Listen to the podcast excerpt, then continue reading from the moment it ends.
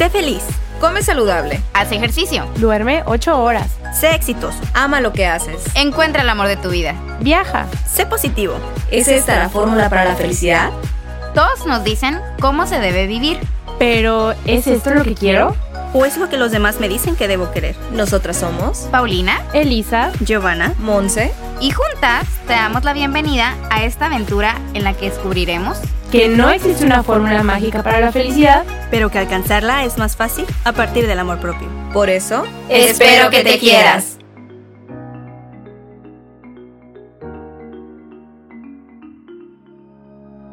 Bienvenidos a un martes más de Minisodio. El día de hoy le doy las gracias por acompañarme a Dora Mitzi González, quien es egresada de la licenciatura en Mercadotecnia Deportiva de la Universidad del Valle de México, Campus Coyoacán, ganadora de diversas medallas en los Juegos Paralímpicos en Sydney, Atenas y Beijing, así como en diversas competencias internacionales.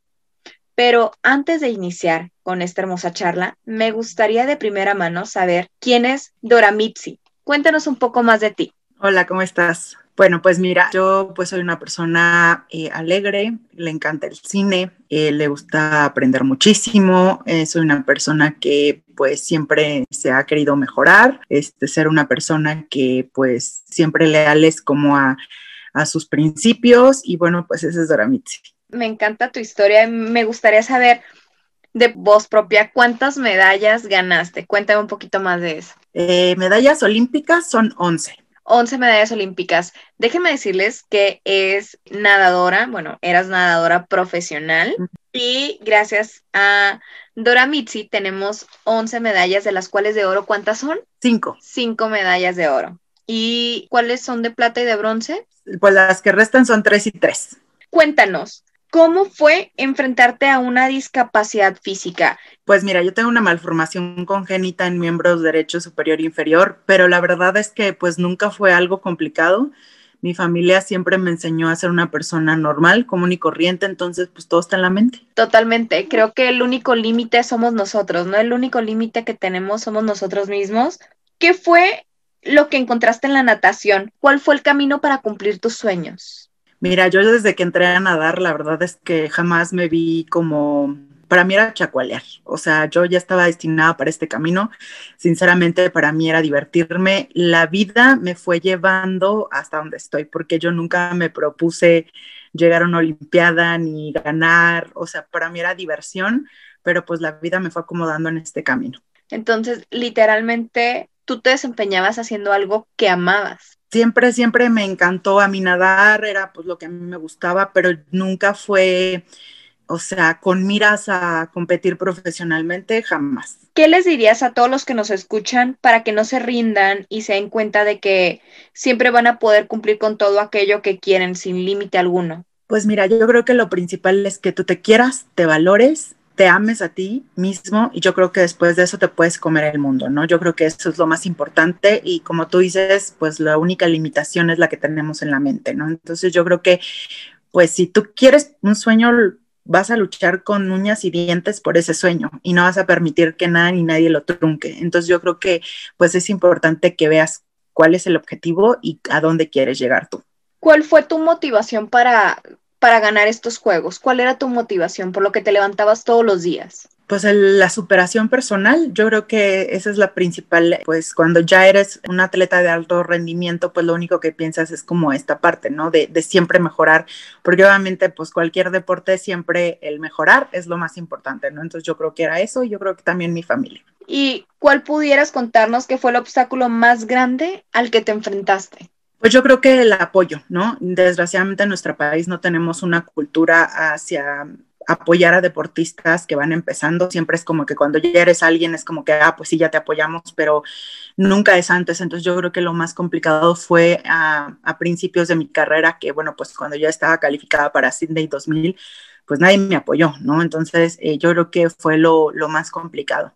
¿Qué es lo que crees que nos falta a nosotros como mexicanos para apoyar a nuestros deportistas? Pues más que nada, más que mexicanos, yo creo que a nuestros dirigentes del deporte, la verdad es que no se han dado cuenta que el deporte es una industria y que da mucho dinero y que los atletas pues estamos precisamente para enaltecer el, el nombre del país, de, de, todos los mexicanos, ¿no? Yo creo que debemos de cambiar pues mucho la cultura y sobre todo para el deporte paralímpico, ¿no? Que es el como el más pues eh, afectado porque pues no son los mismos apoyos, no son, eh, pues no se televisan igual, o sea, como muchas cosas, ¿no? Entonces realmente yo creo que pues la persona que está de dirigente del deporte es la que debe de, de pues yo siempre he dicho que tiene que tener visión, ¿no? Ser una persona que fue atleta, y que también sepa administrar una dependencia como esta, ¿no? Porque pues sí, igual yo también soy atleta, pero yo te digo, yo no, yo no podría tal vez hacerlo, ¿no? Entonces yo creo que tiene que tener muchas aptitudes esta persona y sobre todo la visión y que desgraciadamente pues no, a veces no se tiene. Que lamentablemente muchas veces es poder, ¿no? Lo único que se busca. Y para todas aquellas personas que están pasando por un mal momento en este momento, que a lo mejor sufrieron un accidente o están en una situación crítica, ¿cuál sería tu mensaje para ellos? Mira, es complicado porque yo, eh, yo no puedo extrañar algo que no tuve.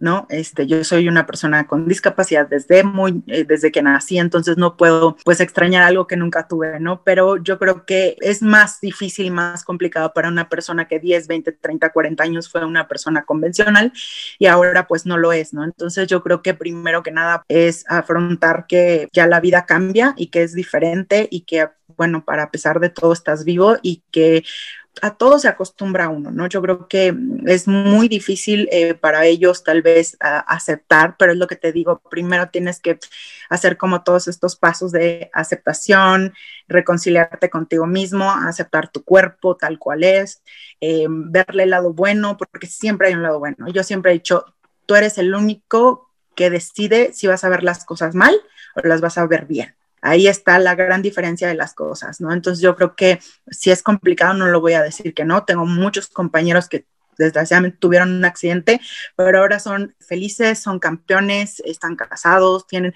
una vida normal, este, que una discapacidad pues no te va a frenar, ¿no? ¿Cómo fue que llegaste tú a conocer estos pasos de los que nos hablas? ¿Lo hiciste desde muy pequeña? ¿Te fuiste enfrentando a ellos conforme fuiste creciendo? ¿Cómo fue que aprendiste respecto a estos pasos? Sé porque yo siempre he sido así y yo nunca extrañé algo que nunca tuve. Entonces, para mí, yo sabía que era diferente y que sé que pues por fuera era diferente, pero eso nunca me detuvo en la vida. La verdad es que, o sea, yo nunca tuve esta como reconciliación con mi cuerpo porque siempre he sido así. Yo tengo una aceptación muy, muy cañona de mi discapacidad. ¿Por qué? Porque siempre la he tenido y porque ya la supe, pues no aceptar, pero sé que soy diferente y aparte yo tengo un humor muy negro. Entonces, mm, para mí la discapacidad es como una una burla, es una, pues una manera de, divertirme, de emanar esta confianza y esta seguridad hacia la gente y te puedo asegurar que todos mis amigos se les olvida que soy una persona con discapacidad. ¿Por qué? Porque no lo emano a los demás, ¿no? Entonces yo creo que, pues te digo, yo la verdad es que pues nunca llevé a cabo estos pasos porque pues yo no soy alguien que pues de repente estuvo bien y de repente no, ¿no? Entonces yo siempre me he conocido así, entonces pues para mí siempre ha sido normal. Me encanta la fortaleza y la fuerza con que nos dices y nos cuentas todo esto, la verdad, así que muchísimas felicidades.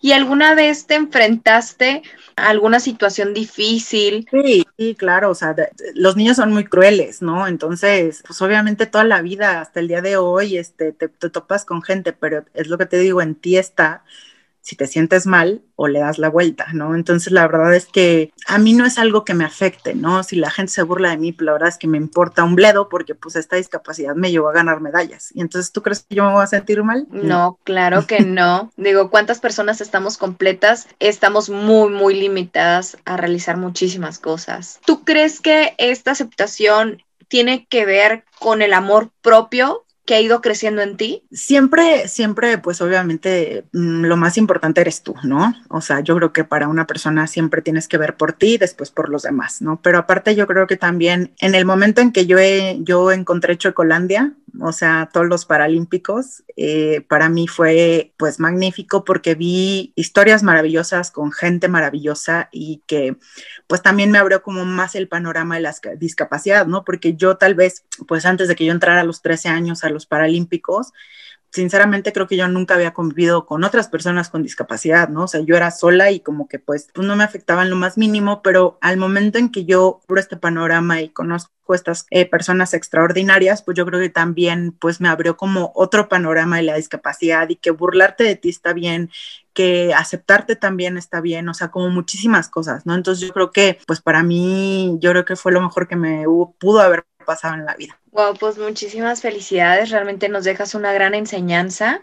Me quedo con la idea de que nuestro único límite somos nosotros, que nosotros está aceptarnos, amarnos, querernos y perdonarnos, es nuestra decisión el estar bien o no estar bien. ¿Hay algo que te gustaría decirles a todos aquellos que nos escuchan para que se queden con algo de esta charla? Pues como ya lo dije, ¿no? O sea, el, quererte, amarte, eh, siempre aceptarte tal cual eres, porque nunca estamos a gusto con nosotros mismos, ¿no? Siempre es, tengo el pelo lacio, lo quiero chino, que tengo la nariz así, la quiero así, no sé, mil cosas, ¿no? Este, que siempre vemos una imperfección en nosotros. ¿No? Entonces yo creo que el aceptarte tal cual eres, te digo, de ahí yo creo que va, va, a ser muchas cosas. Siempre pelear por tus sueños, que yo creo que es lo más importante, porque sí, a mí también me dijeron, no vas a llegar lejos, tú no sirves para esto, ¿qué vas a hacer? Y obviamente, pues si yo le hubiera hecho caso a esa gente, pues no estaría donde estoy, ¿no? Entonces yo creo que tienes que pelear por ese sueño que quieres y si realmente lo quieres, porque a veces pues, tal vez no es como que lo que queremos y pues lo dejamos, pero si realmente es un sueño grande que tú tienes, pues adelante, ¿no? Luchar por él a capa y espada, yo creo que sería lo más importante, ¿no? Yo creo que